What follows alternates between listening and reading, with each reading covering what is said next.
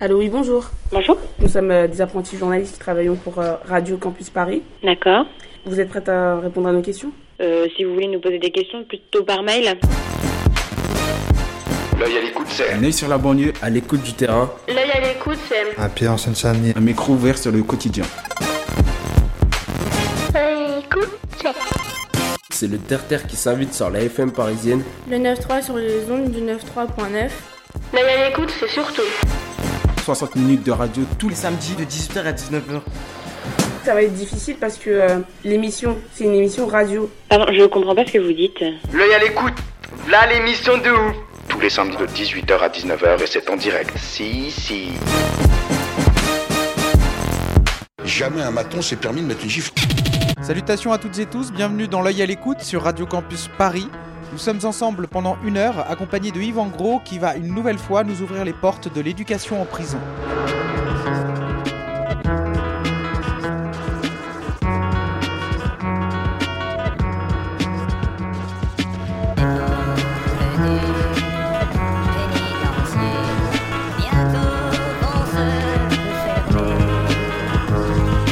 L'ouverture d'une porte de cellule.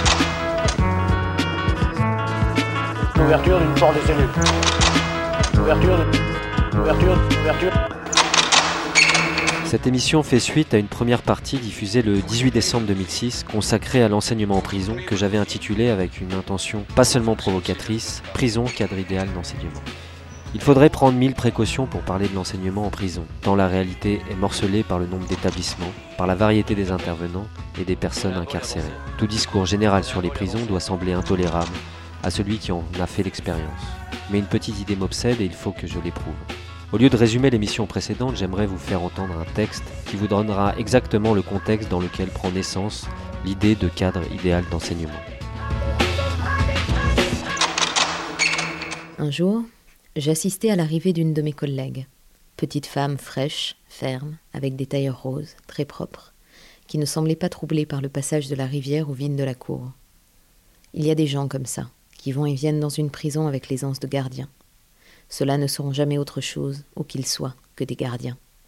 Ces phrases bruyantes, torturées par des fautes de syntaxe, vrillaient les oreilles de tous ceux assis à sa portée. Ses petits pieds gras, rentrés dans des chaussures à talons, m'évoquaient irrésistiblement des pieds de cochon. Je l'appelais la femme cochon. Les hommes, eux, l'appelaient la fille Aponia, abréviation de Poniatowski. Le nom lui allait bien. Elle était chargée de livres, elle les posa sur la table. Elle avait toujours peu d'étudiants, mais ce jour-là, elle n'en avait aucun. Elle alla se plaindre au directeur. Ce n'est pas elle, bien sûr, qui m'a raconté l'histoire. Le directeur lui avait dit J'ai vu l'étudiant que vous trouvez brillant. Il m'a dit au nom des autres Ce n'est pas un cours qu'elle nous fait, c'est de la garderie. Les livres, qu'elle les dépose, on nous les remettra. Pour les gardiens, dites-lui qu'on a ce qu'il faut ici. Cette histoire, vraie, pour dire que les hommes en tôle ne quittent leur cellule ou le sable gris de la cour que s'ils ont décidé, comme ailleurs, et j'ai tendance à croire plus sévèrement qu'ailleurs, que ça en vaut la peine, qu'ils vont entendre une compétence, une voix, quelque chose, quelqu'un. Il est difficile de leur faire aimer, comme dirait Beckett, la merde. Ce texte de Marie de Pusset, extrait d'un recueil de nouvelles intitulé Là où le soleil se tait, laisse entendre que les conditions dans les prisons sont telles qu'il semble que l'espace d'un cours permette un échange véritable entre celui qui enseigne et ceux qui suivent l'enseignement. Pour quelqu'un qui a connu les conditions d'enseignement à l'extérieur, c'est une surprise. Cadre idéal, vous voyez maintenant de quoi je veux parler. Le chemin que je vous invite à faire est un raisonnement par l'absurde. Comment se fait-il que ce soit le cadre carcéral qui offre les meilleures conditions d'enseignement? J'ai interrogé à ce sujet des enseignants, des étudiants, d'anciens détenus pour préciser cette impression. La plupart du temps, ils s'accordent avec l'idée de cadre d'enseignement privilégié, j'ai soumis par exemple cette idée à Didier Samin, professeur de linguistique à Jussieu et responsable de la licence au service des étudiants empêchés à la prison de la santé et à Poissy. Premièrement, ça dépend un peu euh, des années. Euh, donc il n'y a pas de règle aussi, aussi stricte que ça. Deuxièmement, je vais être un peu cynique. Euh, bon, peut-être parce que je viens moi-même d'un milieu ultra défavorisé, donc je ne peux pas avoir le, discours optimiste euh, qui est tenu là. Hein. Euh, non, c'est pas aussi simple. Euh, je ne crois pas à la mission de l'enseignant et ce discours, euh, je dirais presque euphorique, euh, me paraît un peu infantile. Je vais être très dur. Effectivement, c'est ce que je disais, c'était l'un des points, nous apportons quelque chose qui est l'extérieur. Cela dit, euh, le réel est toujours euh, beaucoup plus sordide, beaucoup plus compliqué que ça. Et euh, pour ma part, je me méfie, mais alors comme de la peste, des enseignants qui croient avoir une mission, et surtout en prison. Comment se passent globalement les cours? Très bien, mais il n'y a pas de règle. Euh, bon, pour ma propre histoire, quand je suis arrivé, bon, certains étudiants m'ont tutoyé d'office. Il y avait un, pas un parrain de la pègre, mais enfin un véritable gangster qui tutoyait tout le monde. Bon, moi, si on me tutoie, je tutoie aussi. Et c'était assez l'usage, donc j'ai continué à avoir ce type de rapport euh, auquel je me refuse euh, absolument, quel que soit le niveau d'études, même en doctorat, euh, face à des étudiants de campus. Donc ça, c'est une particularité. Certains collègues tutoient, d'autres vous voient. Euh, Il y a donc un type de relation qui est un peu différent et qui est certainement euh, lié à la situation particulière des, gars. Euh, deuxième point, je disais, il n'y a pas de règle. J'ai été deux ans en délégation au CNRS il y a un an, il y a deux ans. Pendant deux ans, j'ai cessé d'intervenir, mais je suis resté en contact, donc j'allais de temps en temps en prison, je participais aux réunions du DEPES. Et pendant ces deux années-là, euh, beaucoup de collègues se sont plaints du comportement des étudiants, euh, toujours sur la santé. Voici, j'en parlerai après, c'est récent. Alors, euh, qu'est-ce qui a fait que le contact passait très bien une année et a passé beaucoup moins bien pour la plupart des collègues une année plus tard? Ben, Ce sont des critères statistiques. Euh, il y a 3-4 ans, euh, nous avons eu plusieurs euh, étudiants qui sont arrivés avec déjà un niveau maîtrise, parfois un niveau d'ESS. N'ayant rien d'autre à faire qu'est-ce qu'ils ont fait ben, Ils se sont inscrits en première année de lettres modernes. Et ce petit noyau-là a imposé un rythme. Il suffit que la majorité des étudiants soient plutôt des cas sociaux, etc., pour que cela impose un autre rythme, un autre type de rapport. Alors, ça ne veut pas dire que le travail devient désagréable, ça veut dire qu'on a un public plus faible. Euh, ça veut dire aussi que, comme ce sont de tout petits groupes, le, comportement peut varier du tout à tout, du tout au tout, euh, d'une année sur l'autre. Donc ça, c'est le deuxième point. Euh, le troisième point que, que je relève, euh, c'est qu'en fait, le rapport avec les personnes, même si moi j'essaie d'être un enseignant, je ne suis pas psychiatre, je ne suis pas juge, je ne suis pas flic, c'est pas mon boulot, je suis là pour enseigner la linguistique, rien d'autre, même si j'essaie de rester enseignant, rien d'autre, on ne peut pas avoir euh, face à des gens qui sont en cage euh, 24 heures sur 24 le même type de rapport.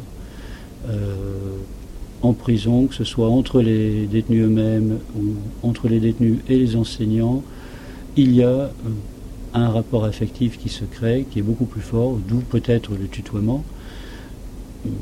Je peux euh, être totalement neutre euh, face à des étudiants de campus, ça n'est jamais tout à fait possible euh, face à des étudiants détenus. Il y a des moments où je sais que euh, tel gars a besoin de parler de ce qu'il appelle son affaire, notamment lorsqu'ils sont en maison d'arrêt, ils attendent du jugement, etc. Il faut accepter ça. Je ne sollicite jamais euh, la moindre euh, confidence, sauf quand je connais bien un gars, je lui dis t'en as encore pour combien de temps, etc., sans jamais poser de questions, je me fiche pas mal de ce qu'ils ont fait. Euh, le fait qu'ils éprouvent le besoin d'en parler à quelqu'un d'extérieur euh, montre qu'on n'est quand même jamais uniquement enseignant. En tôle, et ça tous les taulards le savent, euh, les gens sont ce qu'ils sont. On peut difficilement tricher euh, et se cacher derrière un statut ou derrière un savoir, ça ne tient pas plus que de se cacher derrière un discours. Assez vite, les, les gars nous, nous jaugent en tant que personne. Les gens qui interviennent en tôle, et ça j'y tiens, hein, je, recrute moi-même très souvent avec François, les gens qui interviennent en tôle ne sont jamais des enseignants débutants. Ce sont des types qui ont une expérience. Euh, et personnellement, entre le, je vais être méchant, entre le profil Marie de Pusset et euh, le profil du gars euh, qui a tiré 10 ans au collège de banlieue, euh, je choisis systématiquement euh, l'enseignant qui a tiré 10 ans au collège de banlieue. Euh, donc, euh, la mise en garde qu'on a intérêt à faire à de jeunes profs ou à de futurs enseignants euh, ne vaut pas pour nous tout simplement parce que, d'une part, on a pour ceux qui sont en, poste d'AE, on est face à des gens, on est face à des gens qui brusquement ne sont plus dans cette logique de l'échec. Deuxièmement, les profs qui sont en phase 2 sont tout à fait conscients de ce genre de truc. Pour ma part, j'ai passé la grecque en 75. À l'époque, il n'y avait pas de poste en fac, il n'y avait pas de poste en lycée. J'ai tiré 11 ans dans la banlieue lilloise et croyez-moi, Roubaix, c'est aussi gratiné que, Saint-Denis. Hein. Et beaucoup de gens sont un peu dans ce profil-là, ce qui fait qu'on sait aussi à quel type de public on a affaire. Il juge d'abord sévèrement l'idée de cadre idéal, sur un malentendu je crois. Puis il nuance, il n'y a pas de règle, parfois ça se passe mal. La réalité est bien plus triviale. Marie de Pusset, que j'avais idéalisé, est un peu malmenée au passage. Et finalement, il admet qu'il y a bien un surcroît d'humanité dans la relation entre le professeur et ses étudiants empêchés. Il faut bien sûr convenir avec Didier Samin que rien n'est simple en prison. Il faut tâcher d'éviter de tomber dans les généralités. Prudence, brisons l'image fantaisiste de cadre idéal et ajoutons un peu de complexité. Le milieu éducatif en prison est traversé par des polémiques. Un exemple. Lors d'une journée de réflexion sur l'enseignement et le milieu carcéral, qui a été baptisé Va savoir en prison, organisé le mardi 6 mars à Jussieu par le GENEPI, le groupement d'étudiants national pour l'enseignement aux personnes incarcérées, j'ai assisté à une petite querelle sur les contraintes de l'enseignement carcéral, qui a éclaté autour de la question des transferts des étudiants incarcérés. Pierre Chartier, maître de conférence à Paris 7, Alain Duhamel, qui n'est pas le journaliste connu mais un enseignant, responsable local de la maison d'arrêt de la santé pour l'éducation nationale, François Chouquet, directeur de la section des étudiants empêchés de Paris 7, et Milko Paris, président de Banc Public, s'expriment à tour de rôle. Il s'agit devant eux de créer un petit groupe qui évidemment est constamment menacé puisque l'administration pénitentiaire, je ne sais pas si c'est le cas aujourd'hui, mais ne daignait pas nous avertir des changements. Du jour au lendemain, quelqu'un était, vidé. On pouvait faire avec cela, hein, je parle de mon expérience, un travail extrêmement intéressant. Certains d'entre eux prenaient le groupe en charge. Là, on s'aperçoit que sur une frange, hélas, infime, et moi-même je me fais aucune illusion sur la question dite euh, de la reconversion ou de la reprise après, je sais que c'est du pipeau, c'est du discours politique, tant qu'on ne changera pas la vision qu'on a de la prison et toute une autre série de choses, ça n'a presque pas de sens, mais il y a des gens qui, à certains moments, révèlent là ce qu'ils sont, comme euh, ça arrive dans les circonstances euh, extraordinaires, exceptionnelles. Il y a là des possibilités où un contact se faisait, si vous voulez, euh, le cercle des poètes disparus, c'était là que ça se passait. C'était, vraiment là qu'il y avait quelque chose euh, d'admirable qui pouvait se passer. Et donc, en ce sens-là, je n'oublierai jamais que j'ai moi-même, pendant plusieurs années, appris beaucoup d'un certain nombre de détenus, dont certains sont des pauvres types et qui s'en sortiront jamais, qui sont en tôle euh, et qui retournent constamment. Mais ça fait rien. Le groupe, là, existait. Je dois aussi rendre hommage à un certain nombre de surveillants, de matons, qui étaient des gens très bien euh, et euh, qui, qui avaient du respect. Je ne dirais pas que c'était le cas de tous, mais un certain nombre d'entre eux aussi. C'était extrêmement et quelques travailleurs sociaux qui étaient des gens remarquables voilà le témoignage que je vais vous donner de ce que j'ai vécu. Je, voudrais, si vous me permettez, intervenir et réagir par rapport à ce que vous disiez. Encore une fois, votre témoignage est tout à fait clair, correct, et je le remets absolument pas en cause. Simplement, je voudrais mettre en perspective la réalité quotidienne que nous vivons je parle de nous, c'est-à-dire Madame Peralbi et moi-même, aujourd'hui à la Maison de Paris la Santé. Aujourd'hui, je dois le dire, et je ne défends aucune euh, chapelle, je suis enseignant de l'éducation nationale et fier de l'être, donc je n'appartiens pas à l'administration pénitentiaire, mais je dois le dire que les rapports, peut-être parce que la création de l'UPR a facilité les choses, mais entre les deux administrations, les choses sont de meilleure qualité.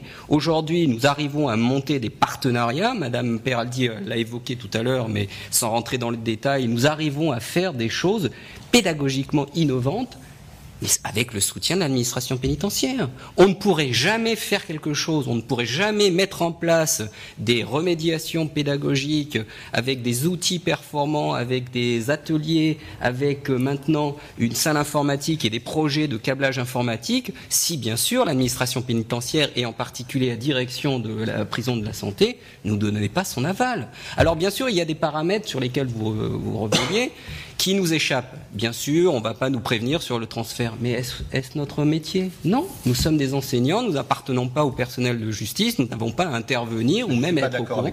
Je, le sais, mais je préfère le dire sans rentrer dans la polémique. Je crois que notre métier, c'est de transmettre des informations, des connaissances et être des formateurs et non pas des agents de justice. Moi, je me, me base uniquement en tant que professionnel de l'éducation nationale, mais je voudrais quand même souligner les efforts par rapport à votre situation que vous avez vécue, je ne le remets pas en cause. Hein. je suis persuadé que ce que vous avez dit traduit véritablement la réalité, mais je suis obligé par honnêteté intellectuelle de dire qu'aujourd'hui, la réalité, au moins pour Paris la Santé, est bien différente.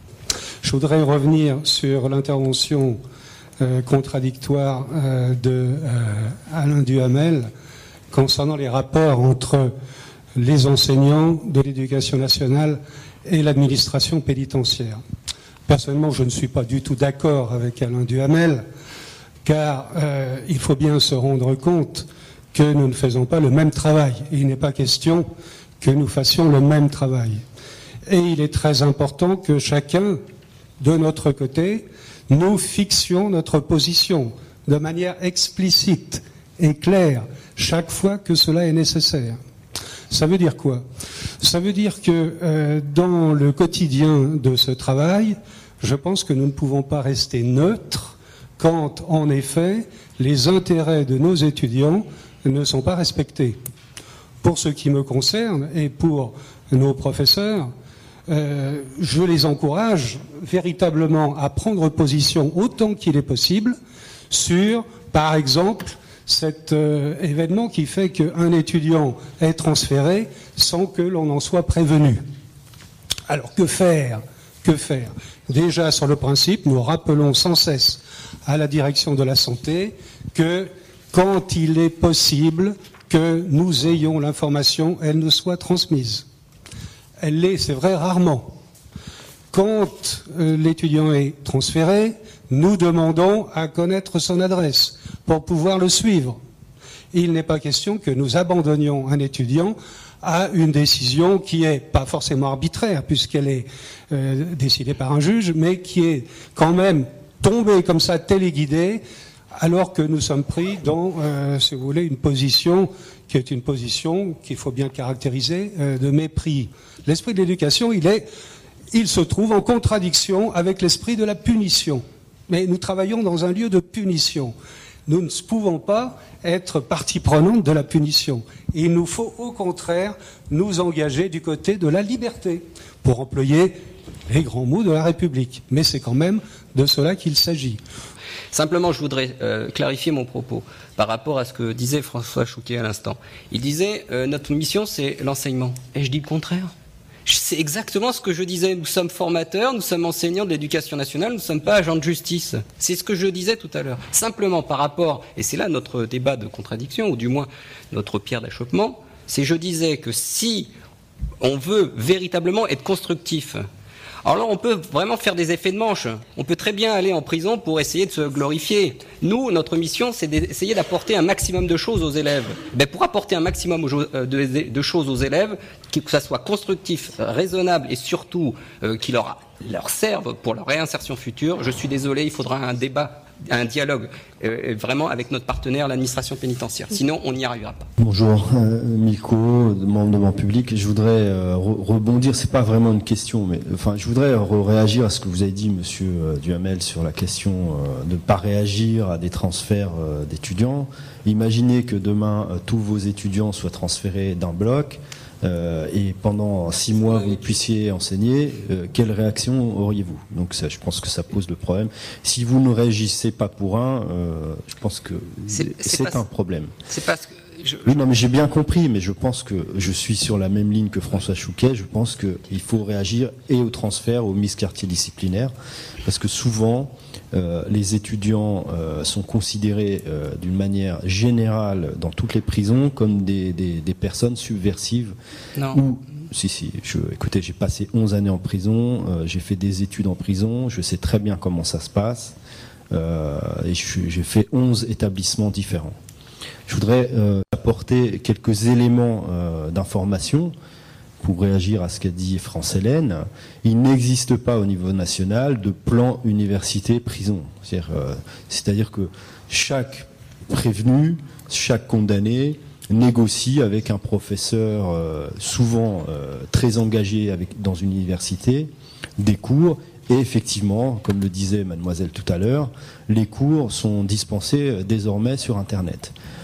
Quand vous n'avez pas de relais, vous n'avez pas accès à des, cours. Donc ce qui pose un problème hein, et, et, que personne ne, ne, ne, pose de manière générale, sauf euh, des, des, des organisations comme les, étudiants empêchés. Vous m'avez parlé euh, de groupes qui sont, euh, je dirais, du jour au lendemain euh, détruits parce qu'il y a eu énormément de transferts. Mais c'est ce que nous vivons tous les jours. Ce que je veux dire, c'est que l'enseignant qui vient en milieu carcéral et qui n'accepte pas ses contraintes et ses handicaps, il faut qu'il retourne dans un établissement lambda. Pourquoi? Parce que surtout dans une maison d'arrêt, encore une fois, je vous l'ai dit, la durée moyenne euh, de scolarisation, c'est 3-4 mois. Donc par nature, nous allons avoir des groupes qui vont euh, vraiment être difficilement euh, maintenus pour une, un, un, temps de formation très important. D'autre part, vous me dites, si vous aviez vécu la disparition complète euh, d'un bloc, mais c'est ce qu'on vit à la santé actuellement, donc sans ré révéler des informations, nous sommes dans une situation un petit peu euh, délicate à gérer. Eh bien, on s'adapte. Ce que je veux dire, c'est qu'un enseignant en milieu carcéral, c'est un enseignant motivé, qui vient avec des outils pédagogiques euh, de remédiation nouveaux, parce qu'il essaie de tenter des choses qui n'ont pas fonctionné auparavant sur des personnes incarcérées, donc il essaie de trouver par d'autres biais le moyen de lui apporter les outils qu'il n'a pas acquis auparavant. Et puis d'autre part, c'est quelqu'un qui essaie dans la recherche pédagogique de trouver des innovations pédagogiques. Juste un deuxième mot pour finir, vous avez parlé d'étudiants subversifs. En clair, vous essayez, si j'ai bien compris votre pensée, de penser ou de laisser entendre que l'administration pénitentiaire viendrait sanctionner volontairement les étudiants subversifs. Ben, je suis désolé de vous le contredire, parce que même si vous l'avez per vécu personnellement, et encore une fois, je ne remets pas en cause votre euh, discours, je vis aujourd'hui une situation où on essaie de ne me dire travailler avec les gens, qu'ils soient étudiants ou pas, parce que n'oublions pas que les étudiants représentent qu'une faible minorité, travailler avec les, les élèves que vous avez, parce que c'est l'administration pénitentiaire qui parle. Quand vous les avez scolarisés, on s'aperçoit qu'ils sont bien meilleurs en détention.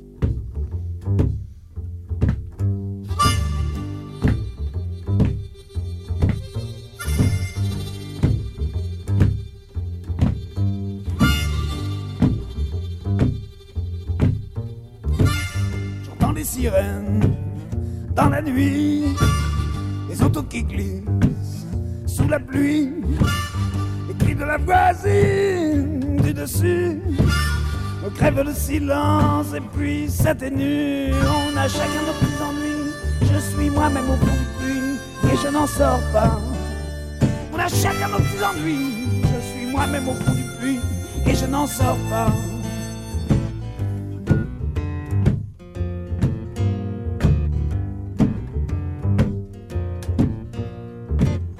Je vois les vieillards tomber sous les balles les enfants sans yeux sortir d'un hôpital, les femmes qu'on égorge dans la rue, les enfants qu'on viole et puis qu'on tue. On a chacun nos petits ennuis. Je suis moi-même au fond du puits et je n'en sors pas. On a chacun nos petits ennuis. Je suis moi-même au fond du puits et je n'en sors pas. Chacun pour soi, tout le monde a son poste, tout le monde a son poste.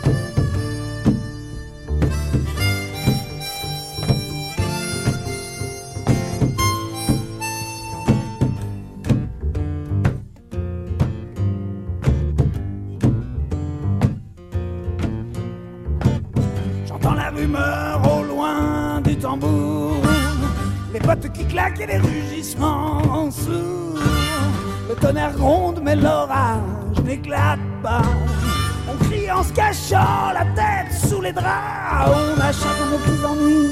Je suis moi-même au fond du puits et je n'en sors pas. On a chacun nos petits ennuis. Je suis moi-même au fond du puits et je n'en sors pas. Chacun pour soi, tout le monde a son poste, tout le monde a son poste. Chacun pour soi,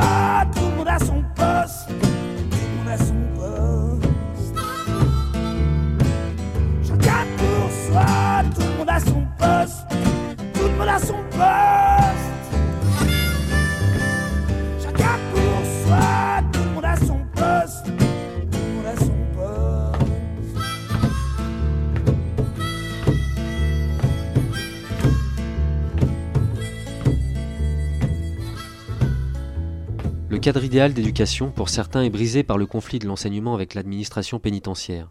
Les uns disent éducation pas compatible avec la punition. Les étudiants sont considérés comme subversifs par l'administration pénitentiaire. On ne croit pas à la réinsertion.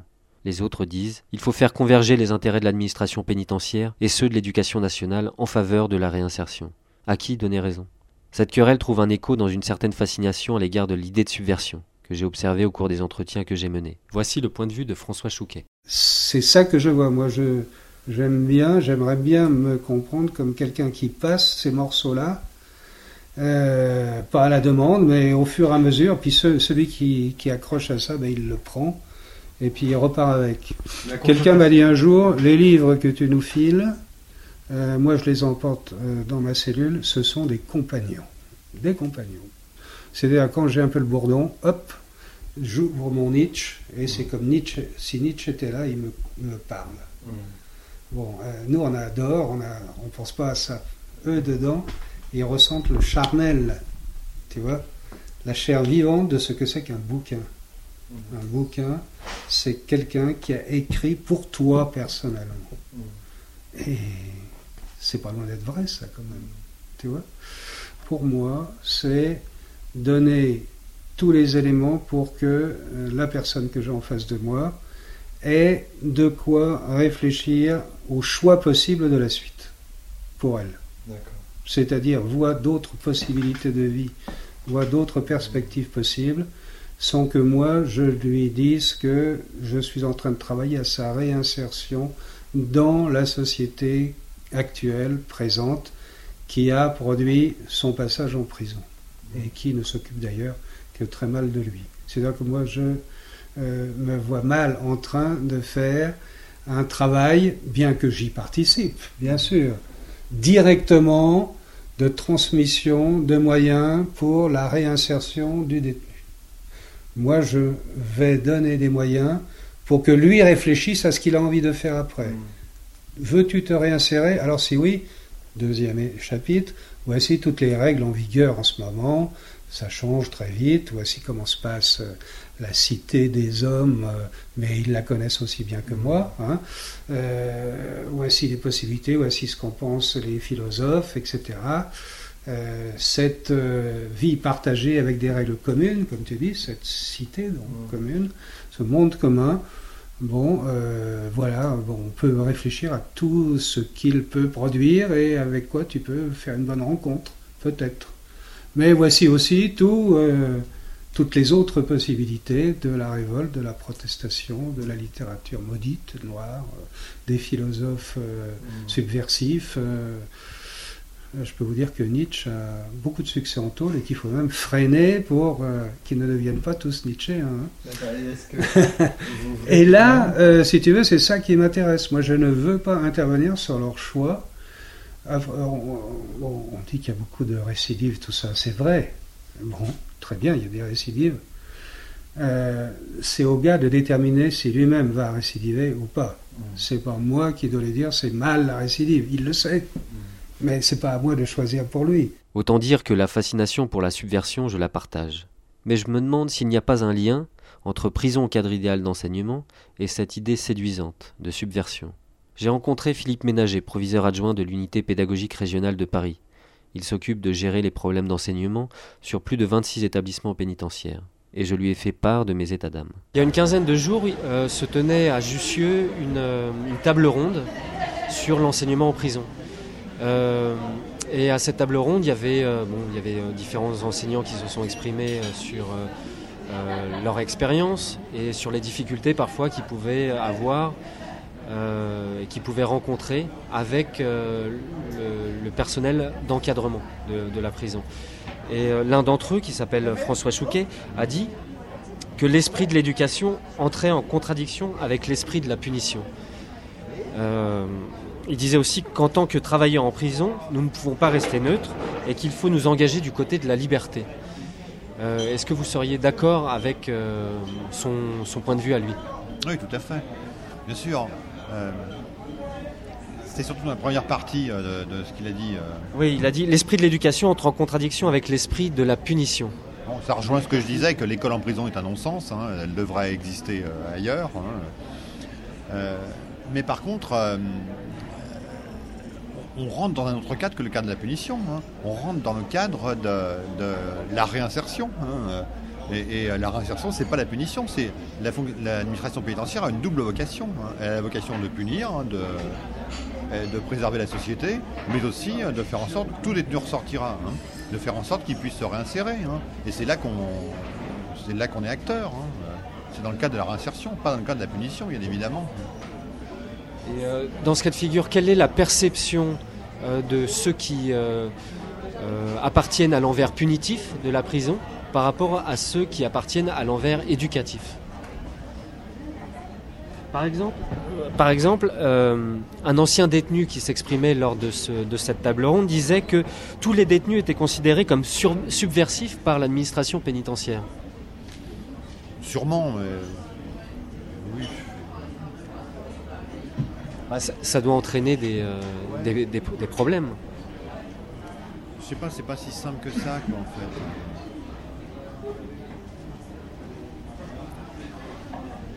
Volontairement, j'essaye de, euh, de caricaturer peut-être un petit peu les. Euh, pour essayer de justement d'aller vers le, du plus simple au plus, plus compliqué.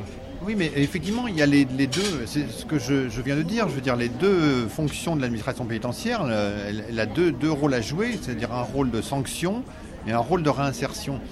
Et le rôle de sanction, moi, c'est euh, vrai que je, c'est quelque chose qui m'échappe complètement, auquel je n'adhère pas du tout. Euh, j'adhère euh, tout à fait au, travail de réinsertion, hein, mais pas au rôle de la punition. Enfin, pas, Quand vous dites que vous, vous adhérez pas et que l'école en prison est un non-sens, en même temps, euh, je, comprends tout à fait. Moi, ça me, ça me rappelle une, citation que je vais vous lire de, Michel Foucault. Dans, il disait On sait tous les inconvénients de la prison, et qu'elle est dangereuse quand elle n'est pas inutile, et pourtant on ne voit pas par quoi la remplacer. Elle est, elle est la détestable solution dont on ne saurait faire l'économie. je peux être d'accord, hein, effectivement. Euh. Mais en même temps, ça, suppose de, collaborer avec une, une réalité qui est, difficile. C'est euh, euh, d'une certaine manière, on ne peut être que révolté par rapport au système, mais d'une certaine manière, la révolte a quelque chose de nocif dans la mesure où euh, si, on est révolté, on est révolté contre le système et euh, dans le système, il y a aussi, euh, la prison. il y a aussi la prison, il y a la société, il y a comment on fait quand on est révolté à la fois contre la prison, contre, contre le système qui nous punit, comment on fait pour s'en sortir? Parce que c'est d'une certaine manière, dans l'enseignement, il y a aussi cette part d'éducation qui fait qu'à un moment donné, il va falloir accepter euh, un système qui est, euh, qui est dur, qui est difficile, qui est contraignant et qui euh, contient cet envers punitif intolérable. Ouais. J'ai un peu de mal à répondre à tout ça parce qu'effectivement, je ne perçois pas du tout mon rôle comme ça. Hein. J'ai l'impression d'être actif devant des humains, hein, euh, point. Euh, qui effectivement, euh, je ne cherche jamais à savoir pourquoi ils sont en prison, par exemple. Hein. Et c'est vrai que j'ai un petit peu de mal à répondre à tout ça. C'est pas la vision que j'ai. Je trouve en plus que la prison a beaucoup évolué hein, et que maintenant la dimension éducative et réinsertion a pris beaucoup plus de place que par le passé. J'en veux pour preuve, euh, deux nouvelles prisons se construisent en ce moment. Hein. Ce sont des prisons où l'acte éducatif euh, est essentiel. Hein. C'est le système euh, éducatif de ces deux nouvelles prisons. Le, le, système pénitentiaire repose sur l'acte éducatif. Hein. donc c'est bien preuve que les choses évoluent quand même. Et c'est vrai qu'il y a quand même, c'est quand même une prison. il y a des contraintes, mais tout est pensé pour que l'éducation soit prioritaire. Et comment les, euh, les enseignants, l'éducation peut-elle se positionner par rapport... Je, je, reviens une dernière fois hein, sur, sur, cette, sur cette question-là parce qu'elle me, elle m'inquiète un petit peu. Comment, euh, comment se positionner par rapport à une posture de révolte? Parce qu'entre la révolte et la violence, enfin, d'une certaine manière, il y a une légitimité on peut venir trouver par des arguments, des arguments qui sont euh, rationnels. Vous mettez sur un terrain difficile. Non, même aux détenus, je leur dis, euh, il faut que tu te révoltes, hein. tu ne dois pas accepter d'être en prison. Hein. Si tu acceptes, ça veut dire que tu reviendras. Hein. Donc... Euh, ah oui. C'est intéressant. Donc d'une certaine manière, il faut, euh, il, faut, il faut en passer par la révolte. La prison est inacceptable. La prison est inacceptable. Et pourtant, le système qu'il va falloir réintégrer est celui qui a euh, créé la, prison. Vous, n'êtes pas d'accord? Si, si, si, si, mais j'ai pas de réponse. j'ai pas de réponse. Pas en formuler en tout cas. Après le philosophe de Paris 7, puis le proviseur adjoint, j'ai interrogé ensuite Fanny Salan, étudiante en thèse qui avait participé précédemment à la première partie de l'émission, qui travaille sur l'expérience des étudiants incarcérés, pour voir comment elle allait réagir à ce paradoxe, prôner la réinsertion par la révolte n'ai pas pu m'empêcher de lui faire partager mon soupçon. je pense que c'est plus compliqué que ça parce que effectivement quelqu'un qui euh, euh, possède des armes de réflexion euh, peut potentiellement devenir dangereux pour l'administration pénitentiaire parce qu'il peut euh, critiquer le système. Et il peut aussi, il ne faut pas oublier qu'on euh, est beaucoup dans la culture euh, de l'écrit en prison, donc il faut écrire pour tout. et moi, j'ai rencontré beaucoup d'étudiants détenus qui étaient devenus des procéduriers, entre guillemets, ce, que, ce que l'administration redoutent un petit peu et donc euh, ils vont faire, euh, euh, ils vont dénoncer la moindre chose qui va arriver et éventuellement devenir aussi des porte-parole pour les autres et les informer sur quelle démarche à faire, comment il faut faire pour se faire entendre. Donc dans ce sens-là, effectivement, je pense que l'administration peut avoir peur de ce genre de personnes-là, mais en même temps, euh, c'est quelque chose qui valorise aussi le travail de l'administration, euh, quelque chose qui est souvent aussi porté en avant médiatiquement, c'est-à-dire que dans nos murs, on a des étudiants, on a des gens qui euh, poursuivent des études, qui éventuellement font une licence, des thèses, etc., qui peuvent faire donner lieu à des à, des, comment dire, des articles de journaux ou des émissions, etc. Ce sont des personnes euh, qui sont très souvent sollicitées pour des enquêtes, donc euh, que ce soit en psychologie, en sociologie. On va euh, demander à l'administration, à la direction, voilà, je voudrais faire une enquête sur un tel sujet. L'administration va choisir des détenus et parmi ces gens-là, il va y avoir souvent moi, j'ai rencontré, euh, les étudiants que j'ai rencontrés avaient souvent répondu à beaucoup d'autres enquêtes, rencontré des étudiants, des chercheurs, des journalistes, etc. Donc, c'est des gens qu'on affiche, qui, bien évidemment, savent parler. Donc, euh, donc on en profite. Et en même temps, euh, au-delà de ça, et c'est quelque chose qui éventuellement peut être un peu gênant, mais moi, j'ai rencontré des étudiants qui qui avaient énormément progressé en prison et qui, par le biais des études, euh, véritablement élevé, mais là je reprends des, expressions de, des, détenus, quoi, euh, et ça, les a, ça leur avait totalement ouvert l'esprit. Donc, euh, notamment je repense encore à, l'extrait, à, l'étudiant dont je parlais tout à l'heure, il me disait bien, il faut faire très attention à, en employant ce discours-là, à ne pas légitimer la prison. Parce que la prison, la prison rend fou, la prison tue. mais en même temps, pour lui, ça avait été un moyen, justement, comme je disais, de sortir de sa propre prison parce qu'il avait rencontré notamment des enseignants qui lui avaient ouvert l'esprit, parce que ça l'avait mis à l'écart du quartier. Euh, parce qu'il avait pu, à un moment donné, euh, abandonner aussi cette figure euh, de caïd qui se devait d'avoir en permanence, et que là, ça avait été un peu une parenthèse, et ça lui avait permis de s'intéresser à l'histoire, de pouvoir réfléchir par l'histoire à sa propre histoire, à son histoire familiale, et donc de faire un retour sur lui et du coup sur sa place de citoyen et sa place, sa place dans la société. Donc, euh, ça reste un cas exceptionnel.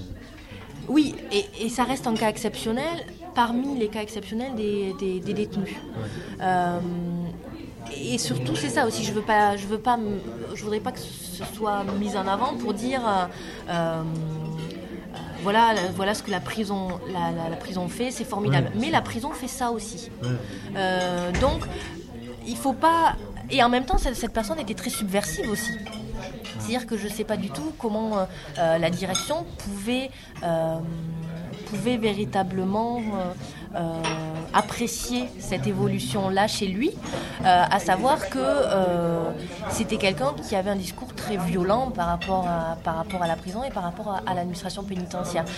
Et en même temps, il disait que c'était grâce, enfin, que son incarcération avait, avait été positive pour lui. Est-ce que ces jeux de représentation, de fascination pour euh, la figure héroïque euh, euh, du, du, bandit rejaillit sur l'imaginaire des enseignants? Je pense que la prison, c'est quelque chose, ne serait-ce que justement parce que c'est fermé, c'est quelque chose d'opaque, on se demande ce qui s'y passe, ça fait fantasmer pas mal de gens.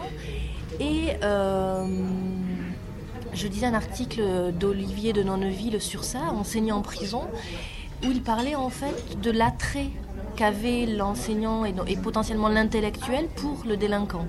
Et en fait, tout simplement pour la personne qui était passée à l'acte, ce que euh, lui, ou en tout cas euh, la personne qui va enseigner en prison, l'intellectuel, ne sera pas capable de faire en fait. Et une forme de, de oui, d'attrait pour euh, cette personne qui a osé franchir la barrière, euh, qui a osé se mettre, euh, se mettre en confrontation avec le système, avec la société.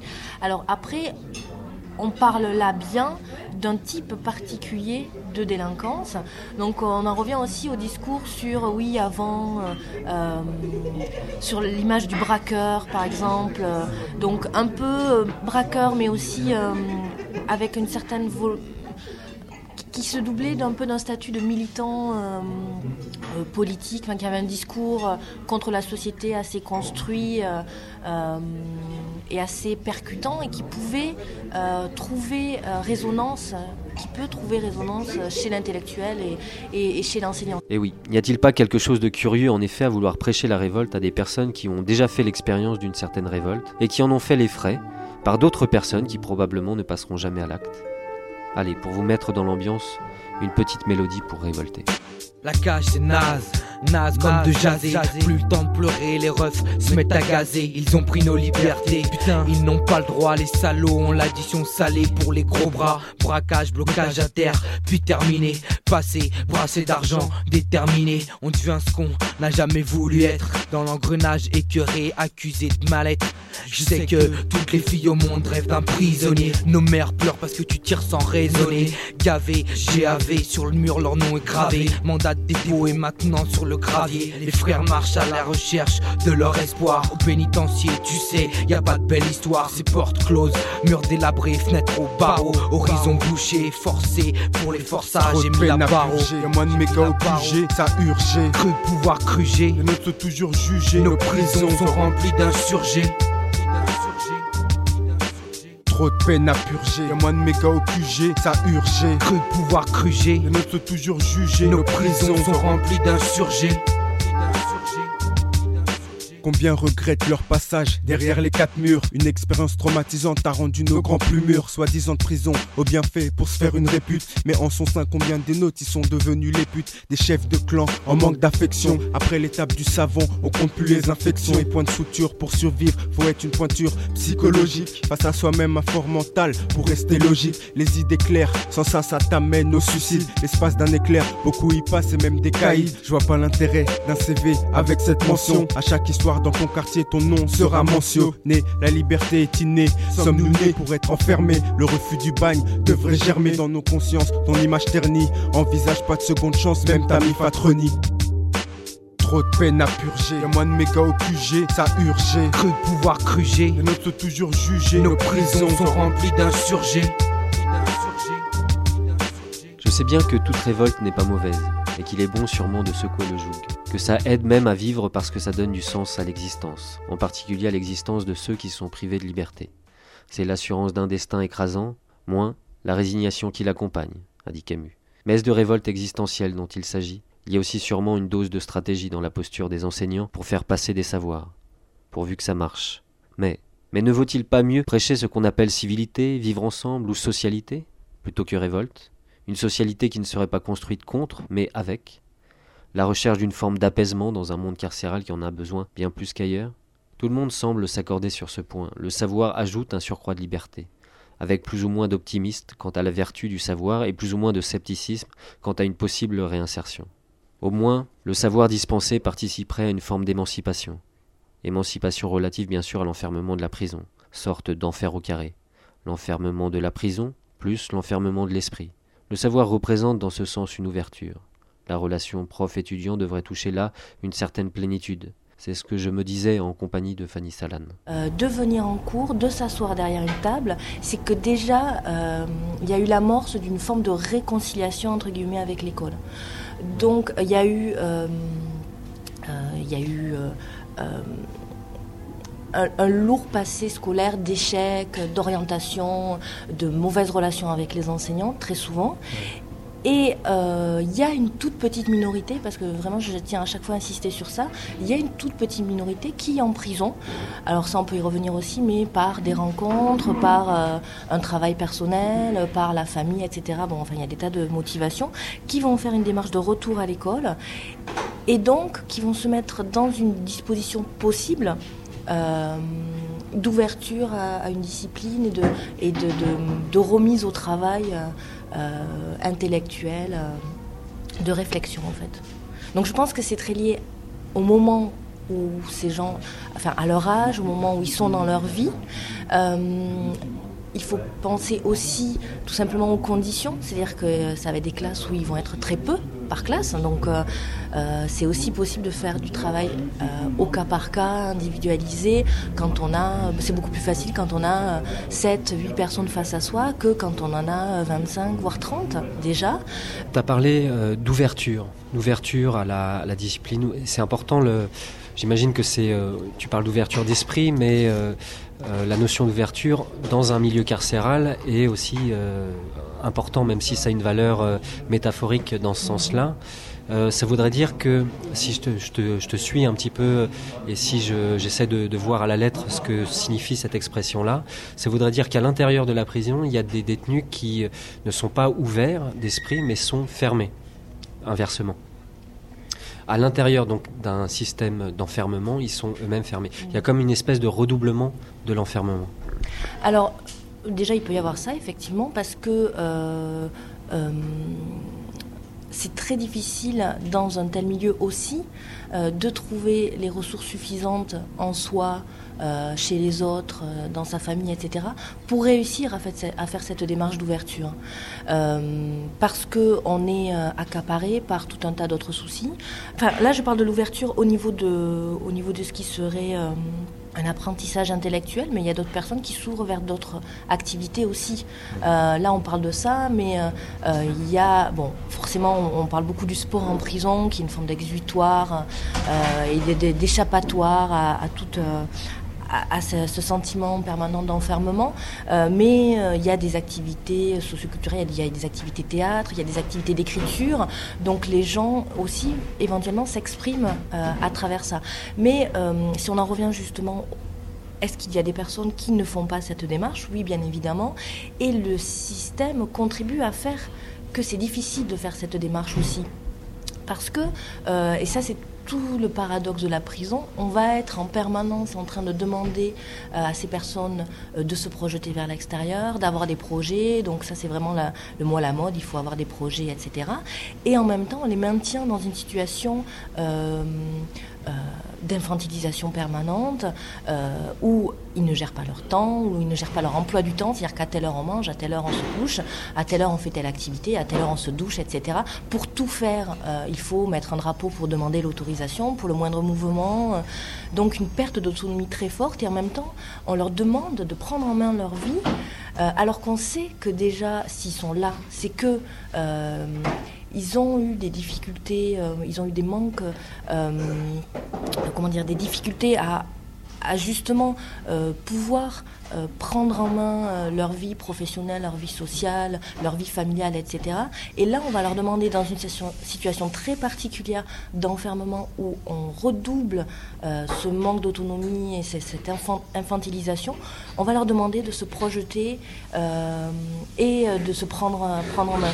Donc, euh, à, la, limite, ce que je veux dire, c'est que quelqu'un qui va faire une démarche de retour aux études, euh, c'est quelqu'un de bien particulier et qui a des, euh, des capitaux, qui possède des capitaux bien particuliers. Les détenus qui entreprennent une démarche d'ouverture sont une minorité. Ce sont déjà des personnes qui jouissent d'une certaine autonomie par rapport à un système qui contribue à les infantiliser.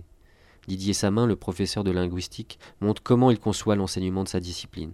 À son échelle, l'ouverture consiste à réintroduire de la socialité. Donc moi, mon travail en tant qu'universitaire, c'est un, euh, transmettre un type de savoir. J'ai des objets, des objets, de savoir à transmettre en tant que linguiste. Alors, en même temps, euh, les faire travailler en tant que linguiste, euh, c'est aussi nécessairement les faire réfléchir sur ces objets. Bon, question où je dis toujours, que ce soit des premières années ou des égrégatifs ou des doctorants, bon, vous avez un certain nombre d'outils descriptifs pour décrire la langue, jusqu'où ces outils sont-ils utiles? Partir du moment où ces outils font défaut, ne fonctionnent plus dans telle ou telle situation, on se met à critiquer les outils. Donc moi, euh, ce que euh, je peux faire, c'est à partir de mon domaine de savoir, hein, euh, apprendre aux gens à penser, apprendre aux gens à conceptualiser des situations. Je ne suis pas professeur de morale, je ne suis pas professeur de sociologie. Hein. Si avec ces outils-là, ils s'en servent pour ouvrir d'autres portes, tant mieux pour eux. Ce n'est pas mon boulot. Là encore, euh, le contrat éthique et le contrat de la personne, c'est justement de me borner à cette fonction-là. Moi, je leur donne des outils avec mes, trucs à moi, mes objets que je peux, faire, je peux manipuler. Je me méfie, encore une fois, de, des confusion entre les frontières et les fonctions. Je suis un enseignant d'université payé pour enseigner des savoirs. Dès le moment où on sort de ça, ça devient une imposture. En revanche, ce que je souhaite, mais euh, c'est à eux de faire le boulot, c'est que les, outils, les, capacités de, conceptualiser un outillage, je peux leur donner dans tel ou tel domaine, c'est que éventuellement euh, ça leur sert pour autre chose. Mais je n'ai pas à les faire réfléchir sur de grands problèmes de société, c'est pas mon boulot. Euh, l'un des avantages paradoxaux de la prison, euh, c'est que effectivement, ces jeunes qui auraient continué probablement à être absorbés par l'immédiateté, de facto, on peut les contraindre. je dis bien contraindre, puisqu'ils sont, ils sont dans salle, etc. On peut les mettre dans une situation suffisamment contraignante pour leur donner le temps de la réflexion, c'est-à-dire quelque chose qui ne serait plus l'immédiateté du réel. Bon, euh, Hegel ne passe son temps à dire pour penser le réel, il faut le mettre un petit peu à distance quand même. Hein. Bon, si vous avez le nez sur le réel, vous ne le pensez pas. Euh, c'est vrai que pour certains tolards, hein, euh, je pense à un gars que je connais qui est à Poissy, qui est en deuxième année de fac maintenant, Bon, qui a pris perpète, c'est un serial killer. Bon, donc, il a plusieurs fois tué. Cette fois-ci, on lui a mis une peine incompressible, je ne sais plus combien. Bon, ce mec, lorsqu'il est arrivé à Poissy, pesait 120 kg, il était sous camisole chimique, etc. personne ne pensait qu'il décrocherait son, DAE. malgré les médicaments et autres, il a réussi à, passer son, DAE. Euh, aujourd'hui, il doit avoir perdu la moitié de son poids, il a viré la télé, il a viré son frigo. Euh, c'est quelqu'un qui vit un peu comme un ascète, on peut trouver ça un peu étrange, mais bon, le fait est là, qui travaille comme un fou. Euh, je vous parle d'un auteur, et il, s'est marié en prison, sa femme, il s'arrange avec sa femme pour qu'elle lui fasse parvenir les bouquins. Bon, c'est quelqu'un qui était dans une immédiateté de la violence qui était totale, et il est certain que paradoxalement, c'est la prison. Euh, peut-être tel ou tel enseignant, je ne sais pas. En tout cas, c'est la prison qui, à un moment donné, lui a permis euh, cette mise à distance de l'immédiat.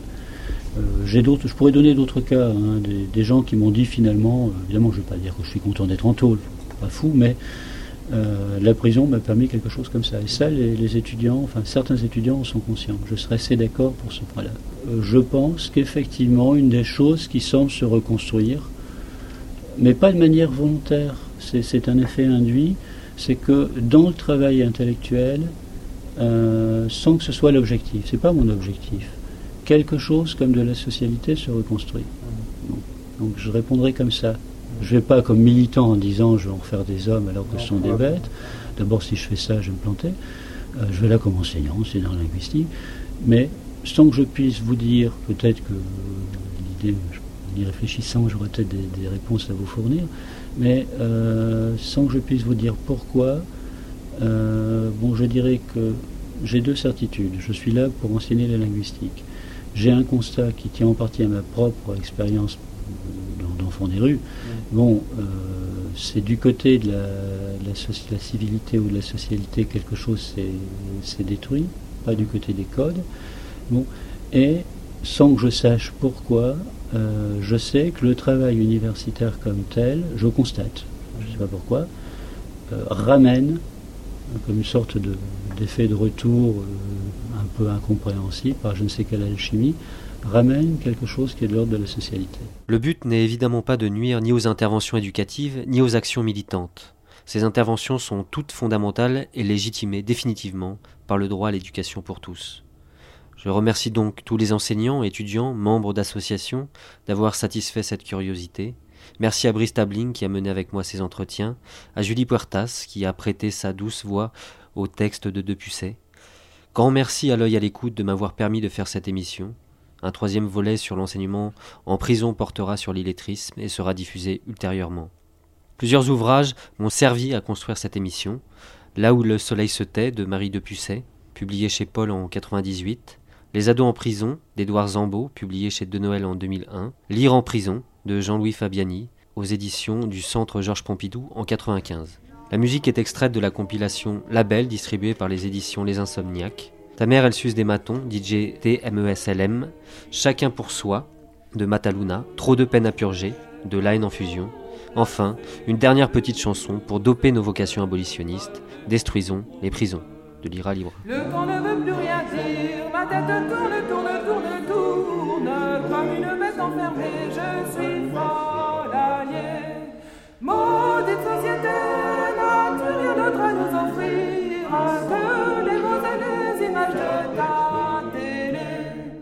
N'as-tu jamais entendu dans cette jour, le jour, le jour, le jour, les et les plaintes des forces modernes quoi bon crier dans cet univers déshumanisé Les murs et les portes n'auront plus d'oreilles.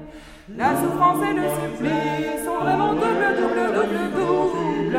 Quand pour pouvoir continuer, je L'émission se termine. L'œil à l'écoute remercie Yvan Gros d'avoir orchestré une nouvelle fois cette émission. Nous espérons le retrouver très rapidement pour le troisième volet. Si vous désirez récupérer l'émission, un site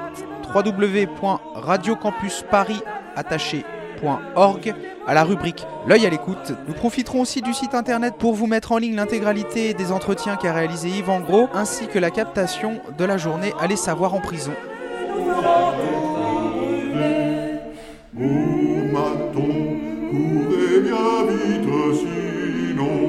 Bien vite, sinon on va vous massacrer.